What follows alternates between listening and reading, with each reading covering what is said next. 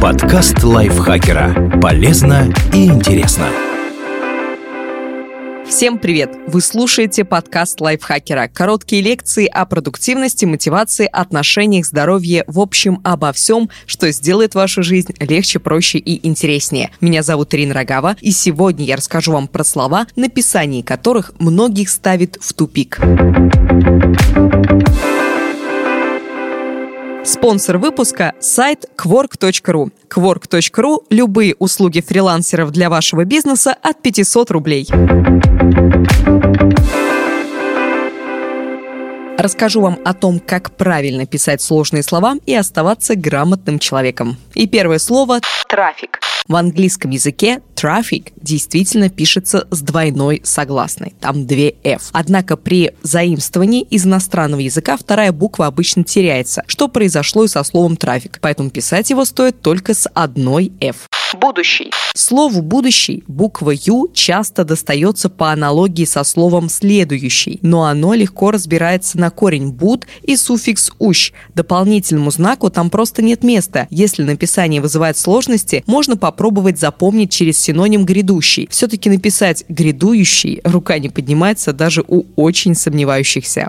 Оффлайн. Слово «оффлайн», как и близкий ему офшор, офсайд, потеряли удвоенную согласную при внесении их в словари, что характерно для заимствований. При этом, если написание офлайн с двумя f еще можно объяснить путаницей с языком оригинала, то версия off дефис line озадачивает. В английском слово тоже пишется без дефиса.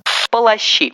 Если вы не разговариваете со своей стиральной машиной автоматом, сложно представить, в какой ситуации вам может понадобиться слово «полоскай». Но на всяком случае стоит запомнить, что грамотно раздавать указания нужно словоформой «полощи». Продюсер. Вероятно, лишнее «с» образуется по аналогии со словом «режиссер», где две «с». Но и в русском, и в английском «продюсер» пишется без удвоенных согласных. Прийти. Слово пережило немало трансформаций. В старых книгах его можно найти в версиях «предти» и «предти» с двумя «т». Да и аналогия с «идти» явно прослеживается. Однако в словарях оно закреплено только в одной форме – «прийти» с «и» краткое. Грейпфрут. Как бы не хотелось сделать грейпфрут полноценным фруктом, произносится это слово так же, как и в языке, из которого было заимствовано. Иначе пришлось бы русифицировать и первую часть слова, но виноградофрукт звучит не очень привлекательно. Блогер. Для иностранных слов, вымогающих вторую согласную, есть правило. Если существует однокоренное слово, то стоит использовать только одну букву из сдвоенных. Блогер ведет блог, поэтому лишних букв ему не положено. Вряд ли.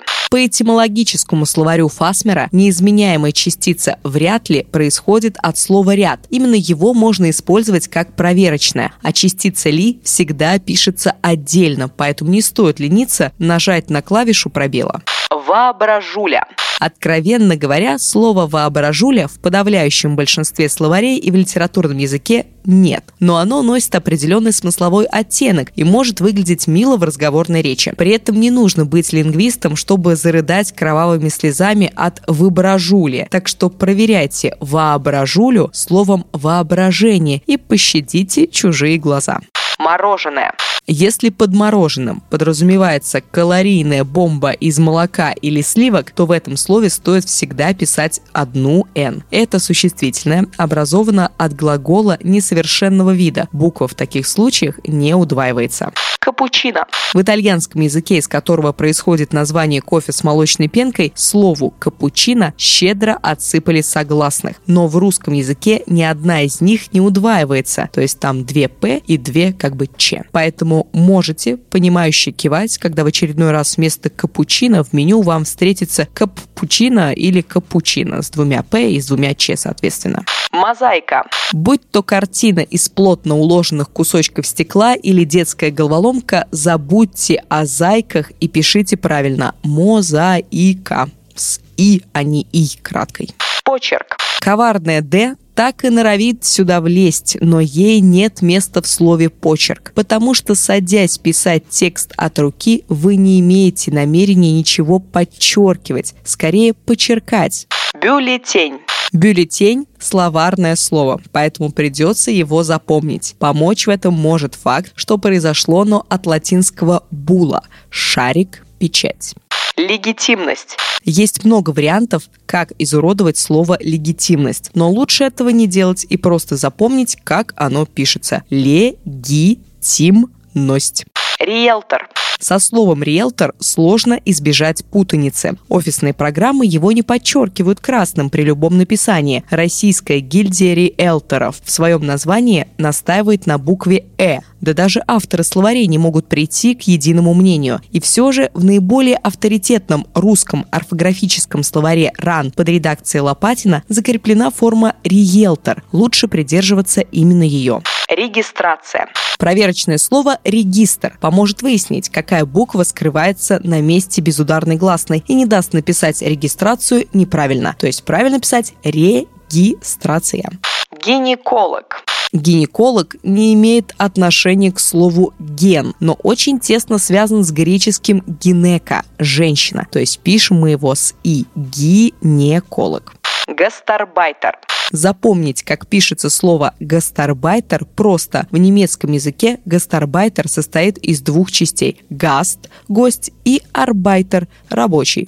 Дуршлаг. Еще одно слово из немецкого языка, где буквы так и норовят перепутаться. Дуршлаг происходит от дуршлаген, которое распадается на дурш через сквозь и шлаген – ударять. Но если этимология не помогает запомнить правильный порядок букв, можно пойти ассоциативным путем. Тем более, что слово так созвучно с популярным ругательством. Калории. Слово «калория» было заимствовано из французского. «Калори» вошло в русский язык практически без изменений. Никаких удвоенных согласных в нем нет.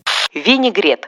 Название салата образовано от французского «винегр» – уксус, а оно от слова «вин» – «вино», так проще запомнить, как правильно описать овощную смесь. Что касается второй гласной в слове, достаточно помнить, что она не совпадает с первой. Тогда вы будете писать винегрет без единой ошибки. Шопинг. В английском языке шопинг пишется с удвоенной согласной, с удвоенной «п». И многим хочется перенести две «п» и в русский язык. Боритесь с этим желанием и помните, что существуют однокоренные слова, например, шоп-тур. Если в них используется только одна «п», то и в шопинге удваивать согласную не нужно. Теракт. Сокращение словосочетания «террористический акт» выпрашивает вторую согласную, но не стоит вести с ним переговоры. Согласно правилам образования сокращений, в них пишется только одна согласная из двух, поэтому правильно писать «теракт». Наталья Копылова написала этот текст. Спасибо большое. Мне было полезно, надеюсь, вам тоже. Если это так, не забывайте благодарить нас, ставить нам лайки и звездочки, писать свои комментарии и делиться выпусками со своими друзьями в социальных сетях. На этом я с вами прощаюсь. Пока-пока. Подкаст лайфхакера. Полезно и интересно.